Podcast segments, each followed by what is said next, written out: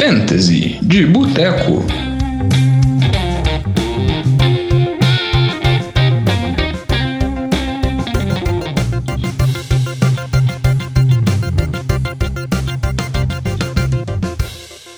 Fantasy de Boteco na área, aqui esquentando as baterias para os drafts. Mais uma vez aqui, Diogão. Tô com o Vitinho. Tudo bom, Vitinho?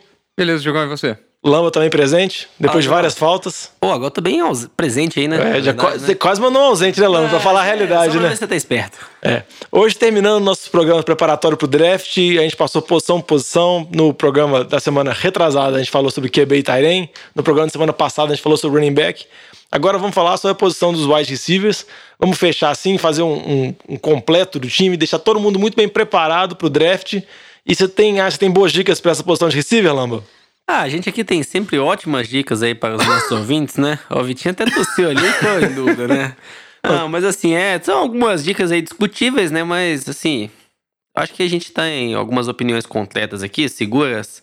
Mas no final das contas, né, Fendas, eles têm que sempre contar um pouquinho de sorte também, né? É, vamos contar que os, drafts dos nossos ouvintes seja depois desse período que a gente passou elaborando, dando as dicas em cada programa, falando de posição, posição, porque se você draftou há dois meses atrás, três meses atrás, pode ter cada coisa, um absurdo que pode estar acontecendo aí que você não tem nem ideia. Ah, até se a gente considerar aí, né, no começo de agosto, a pré-temporada pro final, né, a gente vê muitas mudanças aí, né, até dando um pequeno spoiler, né, um nome aí de receiver, né, Antônio Brown, né, a novela que tá, né.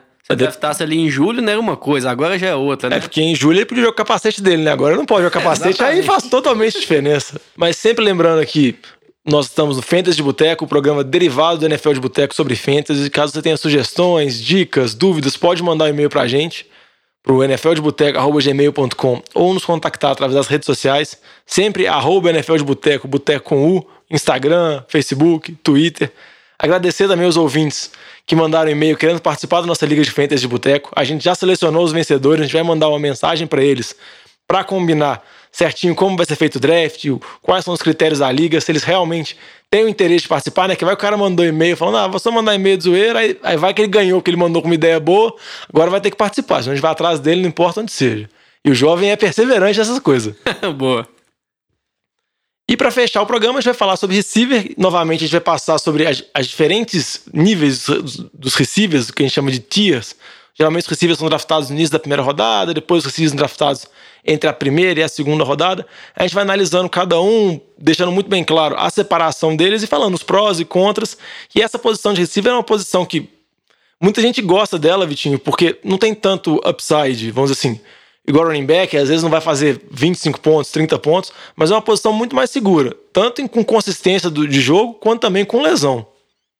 Não, é isso mesmo. Acho que a, a grande diferença ali do de, de se draftar, se a gente pegar ali, posição 4, quem que você pega? Você vai pegar hoje, você pega o Zeke, que tem um potencial enorme, mas você tem uma dúvida aí, ou você vai pegar um DeAndre Hopkins? Ou até mesmo no, no, no, final do, do, do draft, você, pode surgir uma dúvida. Você pega um Nick Chubb, que você tem uma grande probabilidade dele ser um monstro é, durante oito jogos, mas você não sabe o que vai ser dele depois da volta do Karim Hunt, ou você já garante um, um Juju, um Michael Thomas, que são jogadores bem mais seguros em relação ao volume de jogo durante o, tempo da tem- a temporada inteira, né? Sem falar de lesões, né? Aí os, running backs, eles normalmente estão mais suscetíveis a, a lesões e podem avacalhar muito mais seu time do que um do que um wide receiver. É bem nessa linha mesmo, é, o, é mais previsível, né? O que você se espera aí desses receivers elites, né? A gente falar aí dos 10, 15 primeiros, é bem garantido que ele vai produzir ali, tirando uma lesão, né? E ou um caso excepcional igual o Antonio Brown, né? A gente pode falar receivers fora desse top 15 aí, talvez, que tenha, seja mais discutível o potencial deles, tem um risco maior, né? Mas é o que o Vitinho falou. A gente vê lesões em running backs muito mais recorrentes, né? Do que lesões em receivers, né? E o próprio jogo também de running backs, a gente fala de running backs calouros, né? Running backs aí com holdout também, a gente tá vendo diversos aí, né? Zeke, Melvin Gordon. Então acho que assim, o running back tá. Tem um potencial maior, mas o risco também é bem maior aí com essas escolhas. Eu concordo com vocês dois e eu gostaria de acrescentar uma pequena característica que eu vejo na comparação entre receiver e running back. É que como o running back tem muita lesão, running back também pode surgir running backs muito bons no meio da temporada. Receiver é mais raro você encontrar um receiver top assim no meio da temporada, um reserva que não tendo oportunidades, titular machuca. Não necessariamente esse reserva consegue acompanhar o ritmo do titular. Isso você, vê geralmente com running back, porque se tem um running back bom, jogando atrás de uma boa linha ofensiva, às vezes ele machuca o running back reserva que dividia com ele, às vezes tem mais carregado e consegue ter um desempenho semelhante, às vezes até melhor. E isso está gerando, vamos dizer, aos intempéries que tem na temporada, as mudanças que existem. Acho que receiver geralmente é mais constante. Geralmente o cara que se drafta lá em cima, ele vai bem. Os caras que se drafta lá embaixo, geralmente podem auxiliar seu time. Então vamos começar a analisar aqui, já que vocês separaram por grupos, vamos analisar esse primeiro grupo aqui, que é um top 3 que esse grupo de receiver vem logo depois daquele grupo de running backs que a gente falou mais famoso, que é Chacon Barkley, Alvin Kamara, McCaffrey, Zeke. Aí começa a chegar a dúvida e discutir quando entra David Johnson na jogada entre esses receivers. A gente tem DeAndre Hopkins, receiver do Houston, que foi muito bem temporada passada. Davanta Adams, receiver de Green Bay, que também foi muito bem. É um, uma aposta de conseguir, talvez, dígitos duplos de touchdown, conseguir mais de 10 touchdowns na temporada. E também Julio Jones, que é um, vamos dizer assim, ele é uma arma em termos de recepções, número de jardas. Até TD na temporada passada ele demorou para engrenar, mas em recepções e jardas ele é constante. Eu queria saber, pela opinião de vocês, falar sobre, sobre esses três receivers e também comentar um pouquinho também se vocês acham que numa liga PPR que tem ponto por recepção, esses receivers podem ser comparados com os running backs ou ainda eles estão um tier separado. Eu acho que eles não se comparam ainda com os quatro running backs quando a gente avalia a diferença de, de potencial, de pontos projetados desse grupo de quatro running backs com os demais, né? Então, se a gente pega esses quatro running backs, esse, esse tier elite de running backs que você comentou, a gente compara com os seguintes, né? Que vai ser David Johnson, Levan Bell, James Conner, Nick Chubb a gente vê uma diferença muito grande, né? Então, quando a gente fala em relação aos três receivers aí, né? Devonta Adams, o Hopkins e o Julio Jones, a gente compara com o Tark Hill, Michael Thomas, a gente vê uma diferença menor. Então, acho que esse gap aí, essa diferença dos quatro running backs ainda mantém eles ali nas quatro primeiras posições, tirando um caso aí de, uma, de um holdout do Zeke. Aí, em relação a esses três, eu acho que o Hopkins e o Devonta Adams são mais confiáveis que, por exemplo, um David Johnson ou qualquer outro running back, ou até o Travis Kelce poderia ser um Tyrant discutível também. Então, para mim, são as escolhas ali número 5 e número 6 do draft, são o Devonta Adams e o, Dan e o DeAndre Hopkins. Em relação aos dois, eu acho que os dois têm muito potencial, né? Ao mesmo tempo que você olha o Devonta Adams, ele joga com o Aaron Rodgers, talvez um, um dos melhores quarterbacks da NFL, né? Você olha o Denver Hopkins, eu acho que do ponto de vista de jogador, comparando o talento dos dois, o Hopkins é melhor, né? Mas a posição de quarterback dele é um pouco pior. Então acho que fica um pouco tendencioso ali de qual dos dois. Eu tenho uma preferência pelo Devantados por ele jogar com o Rodgers. Mas assim, não critico muito quem escolherei o Hopkins também por conta do volume de jogo dele naquele ataque de Houston. É, só para complementar aqui a primeira questão da comparação com os running backs. A gente tem que analisar que os quatro running backs no, no top ali, numa liga PPR, eles têm uma vantagem muito grande. Se a gente ver, ver os números do Chacon Barkley, ele teve acho que 90 recepções na temporada passada, 91. É um número muito significativo de recepções. Quando comparado a um, a um wide receiver a, desses tops, a, o, o que ele faz em termos de produção de jardas corridas vai ultrapassar esse, esse, esse, essa diferença de recepções. Então, ainda assim, a vantagem deles é muito significativa. Eu acho que eles têm um, um teto muito mais alto do que, do que, os, do que esses receivers, mas ainda assim é, também tem um, um, um, piso mais baixo. Né? Agora, com relação ao top 3, é, eu acho que eu acho que o, o Julio Jones é o que tem maior potencial de melhorar os números dele em relação ao ano passado. Eu acho que é uma coisa que ele tem que ficar atento. Ano passado ele fez um número absurdo de jardas, mas foi uma coisa muito anormal a quantidade baixa de TDs que ele, que ele teve. Então eu acho que ele tem um, um potencial muito alto aí. É, agora, eu ainda assim, eu, eu ranquearia ele dessa forma: Hopkins, Adams e, e Julio Jones por questões de segurança. O Julio Jones ele tem um, um histórico de lesões também, é, principalmente no, no, no, pé, que às vezes tira ele de, de alguns jogos. É, e entre o Hopkins e o Devant Adams, eu discordo um pouco do Lamba por questões de, de segurança. acho que se você está apostando aí, você vai apostar em segurança. E o Hopkins é um cara que ele já provou que ele produz independente do QB que ele está jogando. Então, é, ele, ou Deshaun Watson, é, até Brock Osweiler, ele colocou bons números. É, então, eu, eu e por questões de talento, segurança, assim, eu, eu, eu iria de Hopkins. É, até um ponto aí, eu acho que concordo com você falou, acho que o Hopkins, a gente viu ele performar muito bem com quarterbacks muito ruins. Mas se a gente olha lá em 2016, né? Quando ele jogou com o Brock Osweiler, ele teve um desempenho muito ruim, né?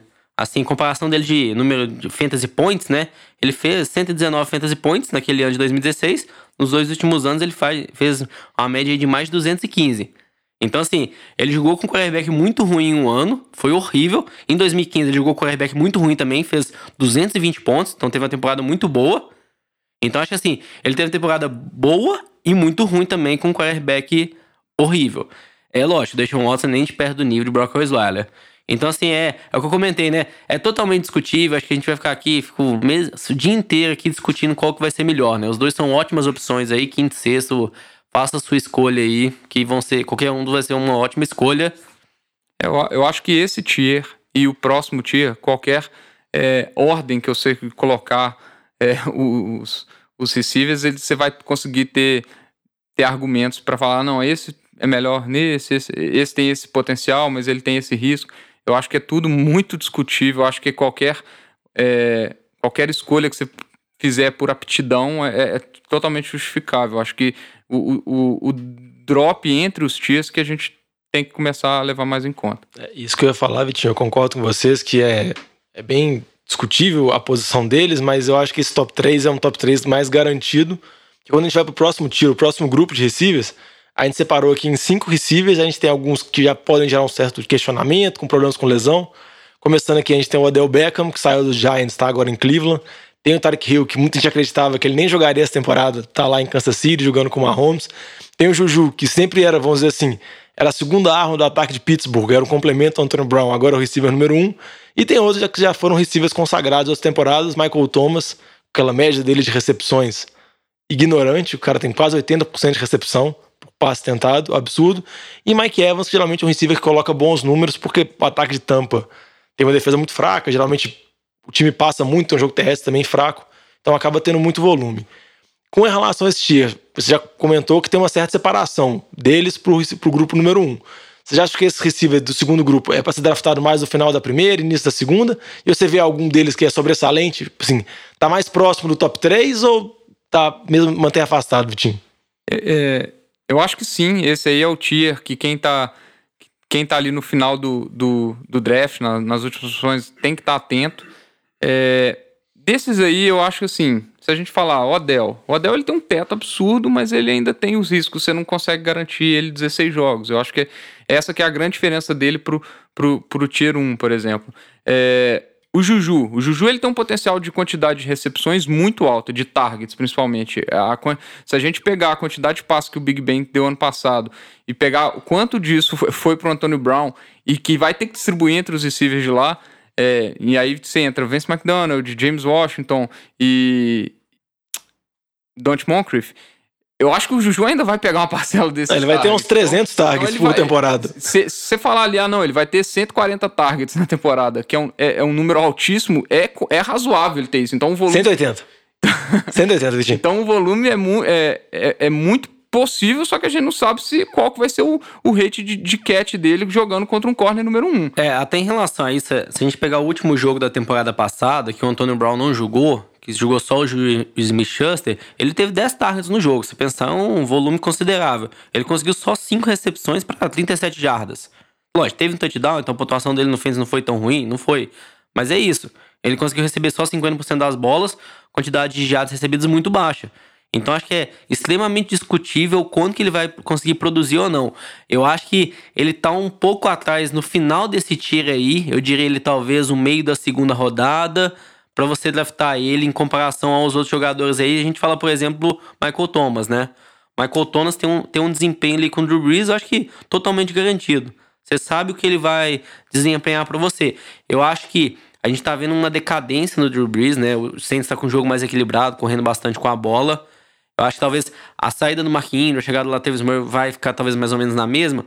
Não acho que vai mudar muito a pontuação do Michael Thomas. Nos últimos três anos, ele foi um receiver top 9 em todos os três anos. Então acho que assim, no mínimo que você vai conseguir com ele é isso. Ele não vai ser pior que isso. Então é uma boa escolha ali pro final da primeira, acho que mais início da segunda rodada, por conta de toda a segurança que ele tem, mas ele não tem, acho que, nenhum upside aí de top 2 receiver para esse ano. É, eu concordo com você, e um dos aspectos que o, que o upside dele está bem limitado é pelo yard per catch dele. Ele tem um, um, uma quantidade de yards por recepção baixa comparado aos outros aos outros receivers desse tier, comparado ao Tyreek Hill nem, nem se compara, na verdade, e a gente percebe muito isso nos últimos jogos da temporada. É, primeiro, eu não acho que ele vai conseguir manter esses 80, 79% de catch rate que ele teve na temporada passada. Esse... É na carreira, né? É, Acaba sendo na carreira dele é. A carreira dele é curta, são foi, três anos, foi, mas. Foi um absurdo. É, então eu acho que vai ter um, uma queda disso. E tem essa questão do Drew Brees. Eu acho que os últimos jogos da temporada dele é, mostraram que ele não vai conseguir manter o ritmo da, da, da, do início da temporada, mas eu concordo com o Lamba. Ele é um receiver muito seguro, ele vai estar tá ali dentro do, do top 10, com certeza, e eu acho que ele está sendo draftado com isso, né? Ele está sendo draftado nesse tier. O único que eu coloco é, uma, uma, uma questão nesse, nesse grupo aí é o Mike Evans. Eu acho que ele tem um potencial gigante, é, só que tem a, a, notícia recente de uma lesão dele que não se sabe qual que é a seriedade. Então é um cara que a gente tem que acompanhar ao longo da, dessa semana, desse, do resto dessa pré-temporada. É, ele é uma coisa muito recente do desse final de semana, então a gente tem que acompanhar. Mas eu acho que ele é um cara que ele tem sim um potencial de estar de tá lá no top 5, mas a gente tem que acompanhar o, o, o resto da, dessa recuperação. Não, concordo. Até se a gente for ver em 2016, o Mike Evans foi o receiver número 1 um do Fantasy, né? Então, assim, esse potencial ele tem. O James Winston aí tá no último ano dele de contrato, né?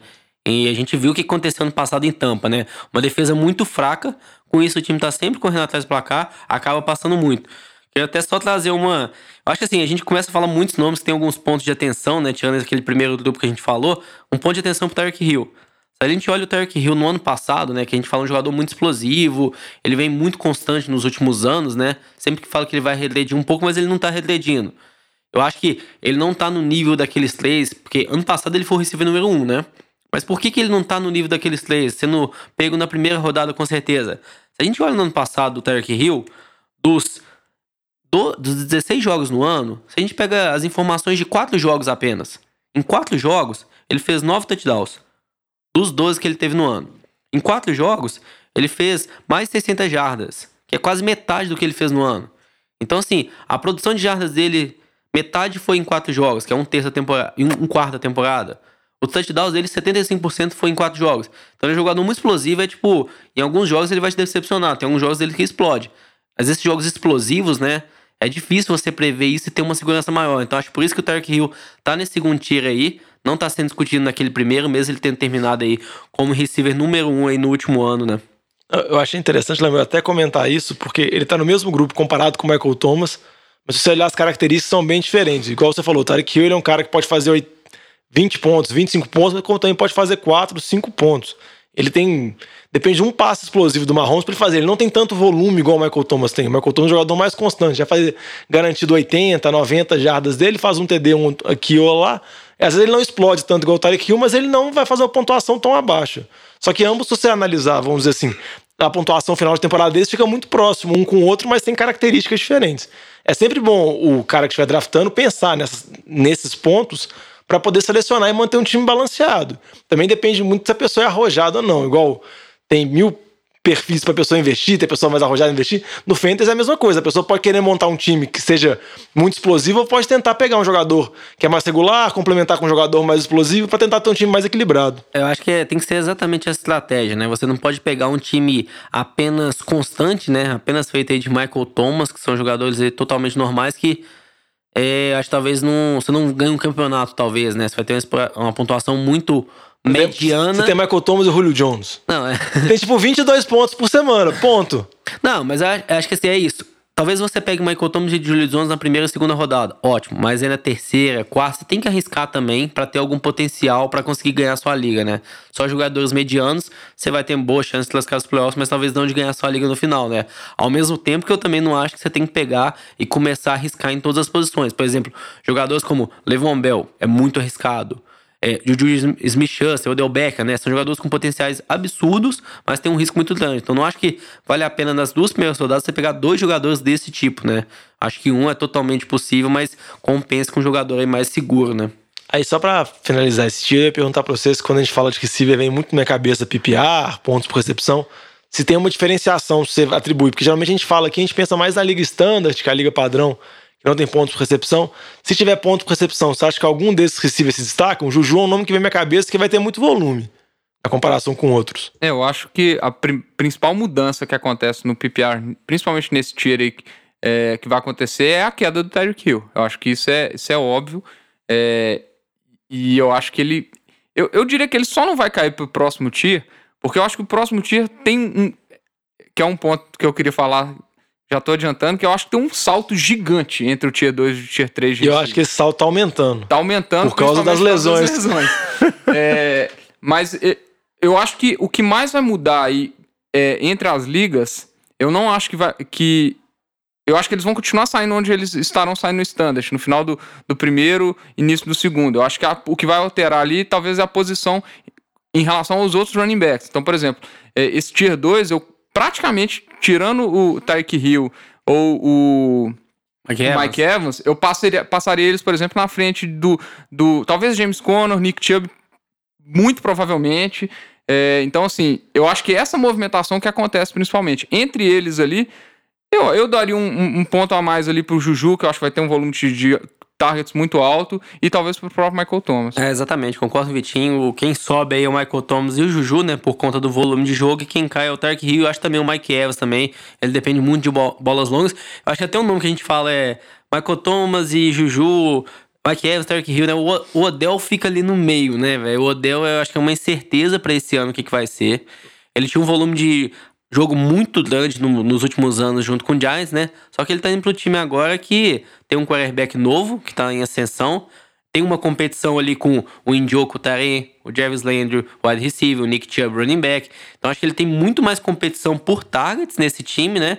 É um time que tem tudo para ser um ataque mais potente, mas ao mesmo tempo que tem chance para tem potencial para ser um ataque mais potente, também uma defesa muito forte e com isso o time correr menos atrás do placar.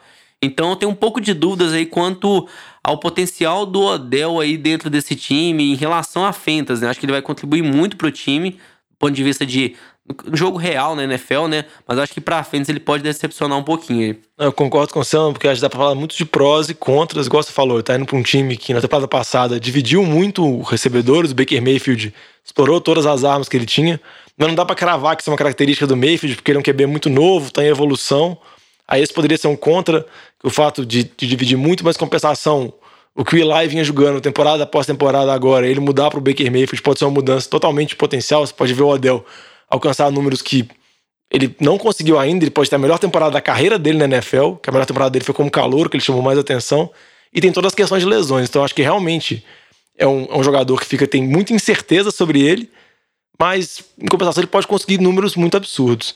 Aí passando aqui pro terceiro grupo, que o Vitinho já adiantou, que é o terceiro tier, que a gente falou que a distância está ficando cada vez maior para esse segundo grupo por causa das lesões.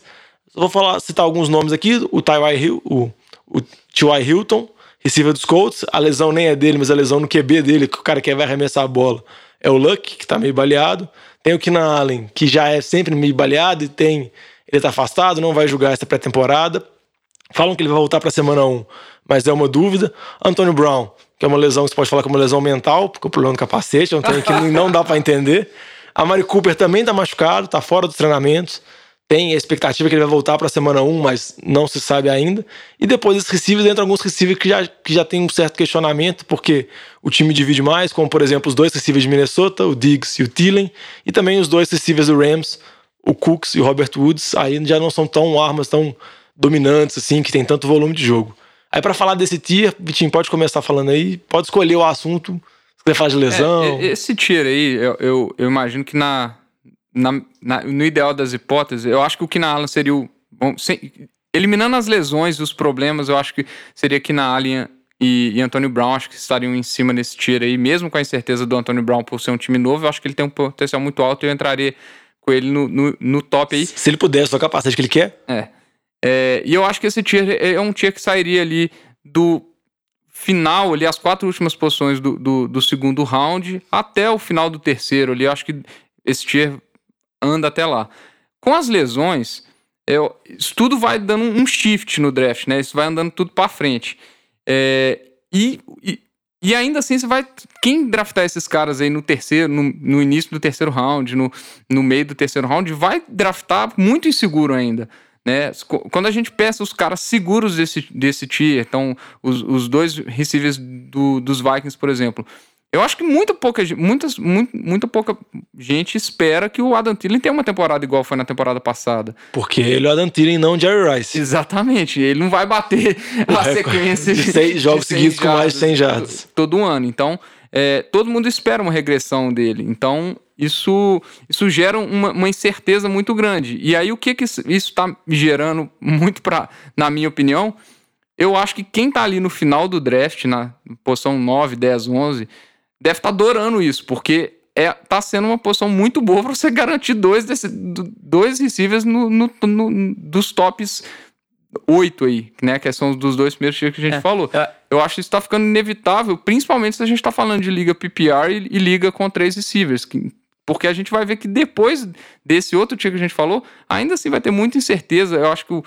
acho que assim, depois do, do pique 25 ali de receiver, já começa a gerar muita incerteza. E quando você fala em liga com três receivers, você ter 36 receivers escalados toda semana, numa liga normal de 12 pessoas, você tem ali 10 receivers ali que ninguém sabe o que vai acontecer. Eu acho a quantidade muito alta de, de jogadores titulares que não tem nenhuma previsibilidade do que vai ser na, na, semana. Então, eu tô um cara cada vez mais adepto, principalmente por causa dessas lesões, de garantir dois receivers, no, quem tá aí no final do draft, garantir dois receivers elite aí, para já ficar tranquilo. Não, concordo. Acho que acaba compensando, né? Quando a gente olha as posições left esse ano, né? aquelas quatro primeiras que a gente falou, esses running backs que se destacam, talvez os cinco, seis também, né? Que estão levantados, em Hopkins também se destacam, acaba compensando nessa segunda rodada, igual o Vitinho comentou, né? A volta ali da segunda rodada, o início da terceira tá totalmente duvidoso. Quando a gente olha o final da terceira rodada, também tá bem semelhante ao início da terceira, né? Diversos jogadores aí com questionamento. Eu acho que um nome desse grupo aí que eu acho que se destaca um pouco eu acho que é o do Adam Thielen. Se a gente pegar o desempenho dele no último ano, foi sensacional, né? Ele teve aquele período lá de mais 100 jardas, quando esqueci quantos jogos que foram, bateu o recorde da NFL, né? Então, assim, acho que foi na casa de nove jogos seguidos. É, então ele acabou terminando como receiver número 7 no ano. Em 2017, ele terminou como receiver número 11. Então acho que assim, ele chegou ali no, no nível dele, no potencial que ele vai atingir, ser próximo de um receiver top 10 para fantasy. Então se a gente fala aí quando a gente está comentando desse tier, a gente está falando do receiver número 9 até o número 16. Então acho que o Adam Thielen tá onde deveria estar tá, e eu acho que ele é talvez um dos mais seguros desse grupo aí. Porque outros a gente vê muitas dúvidas quanto ao desempenho, é, mas eu acho que o Thielen é um dos mais seguros. E só um mais um que eu gostaria de falar que eu acho que também é bem seguro, eu acho que é o Brandon Cooks, velho. O Brandon Cooks todo ano, assim, fica esse questionamento. Ah não, jogador de profundidade, vai ter poucas recepções e tudo mais. Bom, nos últimos anos, velho, Desde que ele jogava no Saints, foi pro Patriots, depois foi pro Rams, velho. Ele terminou ali no top 13 nos últimos 4 anos. Sendo dois anos ali dentro do top 10 de receiver. Então acho que assim, é seguro, joga no ataque do Rams, que é um ataque com muito potencial. Ano passado teve a lesão do Cooper Cup ali na segunda metade. Pode falar, não, abriu mais espaço, mas na primeira metade o Cook já tava vindo bem. Então acho que assim, mesmo a volta do Cooper Cup não vai impactar o desempenho dele. Então acho que são dois nomes bem seguros aí. E os outros aí, eu acho que a gente vê diversos questionamentos, né? É, eu concordo. Eu acho que é, o que a gente tem que ficar mais atento aí, acho que além de, de lesões e das novelas, né? É, o, o Tua Hilton é um cara que me agrada muito e a gente tem que acompanhar o Luck. Acho que a, a mudança, o, a, o diagnóstico variando muito. É, ele, saiu o vídeo dele essa semana treinando, mas ainda assim não tem certeza que, que ele vai estar pronto para a semana 1. Eu acho que tem que ficar muito atento a isso. Se o Luck se eles confirmarem o Luck na semana 1, que é uma expectativa que tá rodando na NFL para essa semana ainda ter essa, essa, essa notícia, eu não acho que, que o Colts vai, vai soltar essa, notícia, essa certeza essa semana. É, eu acho que ele vai estar tá ali encabeçando esse tier. Eu acho que dentre eles é, é um cara. É, é muito. Ele é muito bom em questões de jardas. TDs, eu acho que com a chegada do Devin Fante, se o Eric Ibram manter algo perto do nível dele no ano passado, eu acho que vai ficar limitado ainda assim, mas é um cara muito regular em questões de jardas. Ele é, tem jogos que ele faz 20 e tantos pontos, tem jogos que ele faz 5, mas ainda assim, ele é um cara que tem, tem um potencial de ganhar uma partida para você aquela essa semana. Eu acho que só um. Acho que até, vamos dizer, não sei se é correto eu falar isso, né? Mas acho que o Kina Allen esse ano vai machucar, velho. Assim. Nossa senhora, é uma boca de pântano. É, que gratuito, hein? Ele, tem um, ele tinha um histórico muito forte de lesões, né? Ele ficou uma temporada inteira fora, na anterior também, diversos jogos lesionados. E nas últimas duas temporadas ele se manteve intacto, né? Ele conseguiu ter. Que bom, né, Lamba? Ele fica feliz, né? É, não, exatamente. Ele teve duas ótimas temporadas. Chegou a ser o comeback anos. player, né? Exatamente, lá em 2017, né? Mas eu acho que ele já tá lesionado agora, então assim, tipo, é o histórico que a gente tá vendo acontecer agora e que já tem histórico. Ele já tá com uma lesão aí no tornozelo. A previsão é que ele fique fora até o início de setembro já. Então o jogador não vai estar tá treinando até o início da temporada. para ele talvez começar fora ali nos primeiros jogos por conta de precaução. Então acho que tem um histórico muito forte de lesões. Eu acho que pode acabar afetando ele novamente. Eu acho por isso desse grupo aí é um número que eu acho que tem que ter um asterisco ali, um ponto de exclamação, que não me surpreenderia ele tendo uma lesão mais forte, ficando fora do resto da temporada. Agora, cá para nós, se ele se ele continuar com, com essa questão de lesão, um nome que vai explodir aí vai ser o Mike Williams, né? É um cara que tem um potencial gigante, possivelmente a questão de TD dele é, não deve manter com a chegada do Hunter Henry, eu acho que é pouco provável, ele teve um índice de TDs muito alto, mas a gente acaba criando expectativa de ele subir a quantidade de targets e de jardas que ele teve, né? Mas é um cara que vai subir nos rankings é, exponencialmente. É o que a gente tem que até ficar, vamos dizer, de olho nisso é que quando a gente fala um running back, né, que o running back machuca, o reserva automaticamente se torna o titular, né, algumas, em algumas situações que não tem uma divisão, ele se torna uma ótima opção pro Fantasy, né? Receiver nem sempre é isso, né? A gente falando assim, vamos Vamos supor um caso assim, o Antônio Brown e o Juju, né? A gente falando, o Antônio Brown saiu, né? Pô, vai ser ótimo pro Juju, ele vai ter muito volume de jogo, vai, mas será que ele vai dar conta, né? Ele vai ser Que ele já é titular, ele já joga. É. Ele não vai aumentar o número de, de snaps ele... dele. É, exatamente. Será que ele vai ser o número um ou não? A gente fala assim, ah, não, vamos imaginar que tem uma lesão do Juju. Não vai ter ninguém que vai ser o. Vai ter o potencial que ele tem, entendeu? Vão ter boas opções, James Washington, vão, vão ser ótimas opções, mas não o mesmo potencial do Juju, né? Acho que o running back a gente vê essa substituição aí de uma forma mais suave, né? Mais simples do ponto de vista de fãs, né? Mas em comparação a receiver, a gente não vê muito bem isso, não. Então, já que vocês começaram a comentar, o Vitinho falou do Mike Williams, vamos falar de alguns outros jogadores que vão ser draftados depois desse Tier 3, esse terceiro grupo, que vão ser lá pela quarta, quinta rodada. E aproveitar esse gancho, você falou de jogadores que não são o principal alvo, mas, por exemplo, Chris Goodwin de Tampa Bay, Calvin Ridley de Atlanta, vocês conseguem ver esses receivers também com bons números dessa temporada, que foram bem temporada passada? Tem dois, dois nomes aí que eu, da, da lista sequencial aí que, que me agradam bastante. É, um é o Chris Godwin. Eu acho que é, se a gente analisar quem tá saindo de tampa, né? A saída do Adam Humphries, a saída do Sean Jackson, a gente tem que ver se, se o James Winston manter a, o nível de, de passes tentados, que eu não vejo por que mudaria muito. Eu não coloco fé muito no jogo terrestre. Talvez melhore um pouco se o Ronald Jones resolver aparecer para a vida. É, mas a defesa ainda assim eu acho que vai ser muito fraca. Eu acho que vai ser tiroteio todo jogo. É, a gente está falando em 110 targets ali que, que tem que ser distribuídos ao longo do time. Então, isso para mim é, é um, um upgrade pro Chris Godwin. Ele teve muito pouco, muito, muito pouco recepções do temporada passada, se a gente analisar. Ele teve acho, 50, 55 recepções, algo nessa casa. Então, acho que ele é um cara que tem potencial para chegar talvez na marca dos 80. O próprio Mike Evans deu uma declaração é, que na verdade, não existe é, receiver 1 e receiver 2 em Tampa. É um receiver 1A e 1B porque eles estão na briga, os dois acho que tem um. Corporativismo. Pode ser, pode ser, mas eu acho que. Não sei se vai ter uma preferência tão clara assim pelo Mike Evans, ainda mais com essa questão da lesão. Então é um cara que me chama muita atenção. É, e um outro cara que para mim vai explodir é, é, nos drafts, principalmente nessas duas semanas, é o Tyler Lockett. É, não existe ninguém para receber passo em, em Seattle, é só o Tyler Lockett. E ele é um cara que tem uma média de jardas gigantesca e ele vai ter mais targets é, é, essa temporada. Então, se a gente analisar o DK Metcalf, tá bom, ele pode ser uma, uma um, um red zone threat ali. E tá machucado. E tá machucado. É, então, assim, eu não vejo muita expectativa no jogo aéreo de, de, de, Seattle que não seja o Tyler Lockett. Eu acho que a quantidade de targets ele vai explodir. Ele é um cara que tem uma quantidade de, de recepção muito alta. Então, eu, eu gosto muito dessas duas opções aí. Em relação ao Lockett, eu tenho um pouco de dúvida, porque se a gente for ver ano passado, né, o Doug Bond já ficou fora de boa parte da temporada, então o Lockett, em, em alguns jogos, ele foi o receiver número um. O que a gente viu foi, foi um pouco do que a Vitinho falou, né? A quantidade de jardas por recepção dele foi muito alta, né? Mas ele teve apenas 70 targets. Em 70 targets ele teve 10 touchdowns, é uma média absurdamente alta. Eu não acho que ele vai conseguir manter esse mesmo nível do ponto de vista de touchdowns do ano passado para esse ano. A tendência é que aumente a quantidade de targets consequentemente a quantidade de jardas recebidas, mas eu acho que a quantidade de touchdowns, eu acho que tem, acho que, eu diria que é muito provável que isso vai cair, ele ficar abaixo dessas touchdowns, que é uma marca muito alta.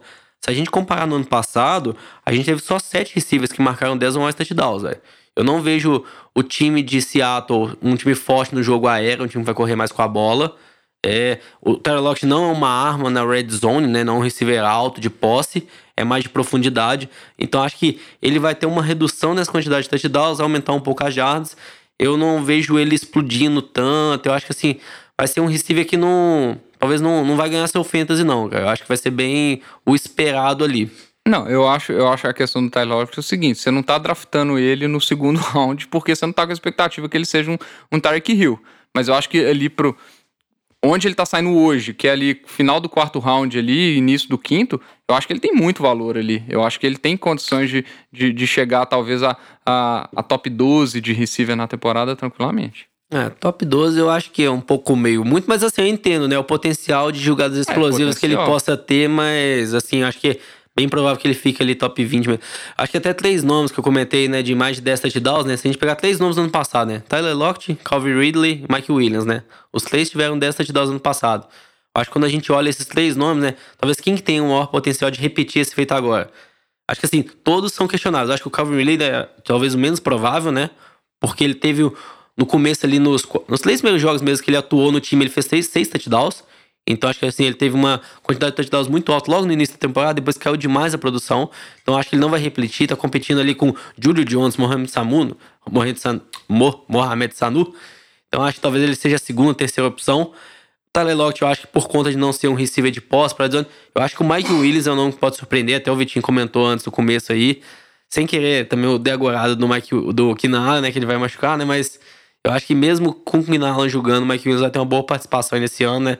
Teve um primeiro ano muito ruim lá em 2017, evoluiu bastante no ano passado. Eu acho que tem tudo para esse ano aí mais uma boa temporada. Vamos passar aqui, porque esse é um programa sobre receiver, não um programa especial Tyler Lockett. Ok? então, só pra falar tem sobre. Um, outro que eu gosto, Kenny Golladay. Pronto. Não, Kenny Golladay também é bem eu, interessante. Eu não, eu não, gosto dele, não. Não, mas eu, quero falar sobre outro receiver. Deixa eu selecionar a pauta que eu que toco o programa. Desculpa. Eu queria falar que você falasse um pouco só, Vitinho, sobre os receivers Cincinnati, AJ Green e Tyler Boyd. A gente pode falar, falar um pouco sobre a, a lesão do, do Green, a situação dele, se vale a pena ou não, e se o Boyd pode suprir a falta. Eu não gosto muito da situação de Cincinnati, para ser sincero. Eu acho que o, o, o, ataque eu acho muito, muito fraco. A linha ofensiva nessa pré-temporada tá mostrando que, que vai ser uma grande deficiência e junto com o Andy Dalton eu não coloco muita fé, não. Mas ainda assim, o Adrian Green é um cara que, é, que voltando da lesão, que a gente não sabe quanto vai ser, é, ele é um cara que pode produzir números consideráveis. Eu não sei se ele vai chegar a ser, voltar a ser um receiver 1, mas eu acho que ele é um cara que pode produzir. Então, eu acho que ele vai, vai estar ali na casa de quinto round. Eu acho que fora aí, acima disso, eu acho total exagero, assim, porque você não sabe com, com, onde você vai poder contar com ele e gastar um pique acima disso num cara que você nem sabe quanto você vai poder contar, eu acho muito arriscado. Aí é o que eu comentei, né? Vamos dizer que no draft, nas primeiras rodadas ali, você pegou receivers mais é, mais constantes, que você espera mais uma produção. Michael Thomas, o Julie Jones, chegou na quinta rodada, velho. Você arriscar no, arriscar no AJ Dream, velho, é uma ótima opção, né? Porque ele tem o potencial, como a gente falou, de ser um receiver ali top 5, top 10 no, nos últimos jogos da temporada, né? Então talvez você tenha que segurar ele no banco ali as primeiras rodadas, mas pensando em você conseguir chegar nos playoffs, né? Você tem um potencial ali de ter um time com grandes nomes, né? Você falar ano passado você conseguiu o AJ Dream na quinta rodada, não era nem possível, lógico, é por conta dessa lesão dele, né? Eu acho que só em relação ao Tyler Boyd, acho que fico um pouco na dúvida se ele vai conseguir ou não suprir sendo o único receiver naquele time. Eu tenho um pouco de dúvida. Acho que até por isso que a gente tá discutindo ele aí no top 30 de receiver e não lá na frente, né? Não, e você falou dessa questão de arriscar, tem um nome que agora vai subir na lista, que eu acho que é um cara que quem tem tá com esse draft é, constante, precavido aí, chegar ali no sexto round, é hora de começar a pensar no Josh Gordon, né? Nossa senhora. e, tem, tem isso daí ser... é a trap, É a armadilha é a trap, do Josh mas Gordon. Mas tem que ser usado. O, o, Tom Brady, quando não tinha Rob Gronkowski, ele jogou muito bem com o Tom Brady.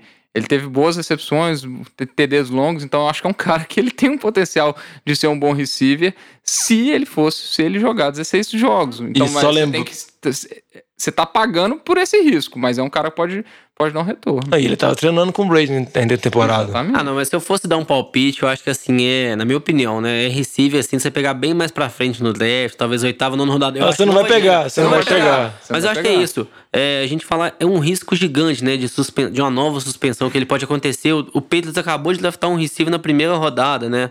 acho assim, tem essa Que nem pisou em campo na pré-temporada. Não pisou, então assim, Mas até a o noite outro vai tá indo bem, né? Pô, tá indo É, bem, o então- não draftado. É lógico, o Patriots é isso, é, o cara que ele draftou na primeira rodada, ele ignora. Ele pega um undrafted free agent e o cara vira um monstro, né? É, então, assim, acho que eu tenho um pouco de receio quando o Josh Mas Gordon aí por assim, conta de eu acho tudo que- histórico. Eu acho que, principalmente se você tá analisando liga, talvez standard, com, com três receivers ali, ele é um cara que pode ganhar a sua liga. Assim, eu acho que você vai draftar ele como terceiro, quarto receiver, dependendo do round que você pegar, e ele pode fazer toda a diferença do seu time. É, é o risco. Vamos passar agora pros palpites finais, igual os meninos no programa passado deram os palpites com relação aos running backs. Vamos dar os palpites clássicos, sem se prolongar muito. Não vale falar do Tyler Lockett e o Lamba. Não pode, ele não pode ser palpite. Tá bom, desculpa. Começando aí primeiro os sleepers, que são os dorminhocos, que são jogadores que estão lá embaixo, que vão surgir na temporada, que estão meio dormindo agora, mas daqui a pouco vai acordar. Vitinho? É, eu não sei nem se dá pra falar que eles já ainda são, que eles ainda estão dormindo, mas o, eu acho que os dois receivers de, de Carolina, é, querendo ou não, eu não sei se o Cam Newton vai conseguir suprir os dois. Curtis Samuel e, e o DJ Moore. Moore. Mas eu acho que se um deles despontar, ele vai despontar bem. Ele vai chegar, eu acho que ele vai chegar ali pra, pra ele pode, ele tem potencial pra ir pra top 20, top 15 receiver e onde ele tá sendo draftado, principalmente o Curtis Samuel que ainda tá mais embaixo. É, eu acho que vai ser um, um grande valor ali. Eu não sei nem se dá pra considerar como sleeper, porque eles já estão subindo no, nos rankings. Bom. Lamba? É, meu, meu palpite aí vai ser o Jerônimo Alisson, é, receiver lá do, do Packers, né?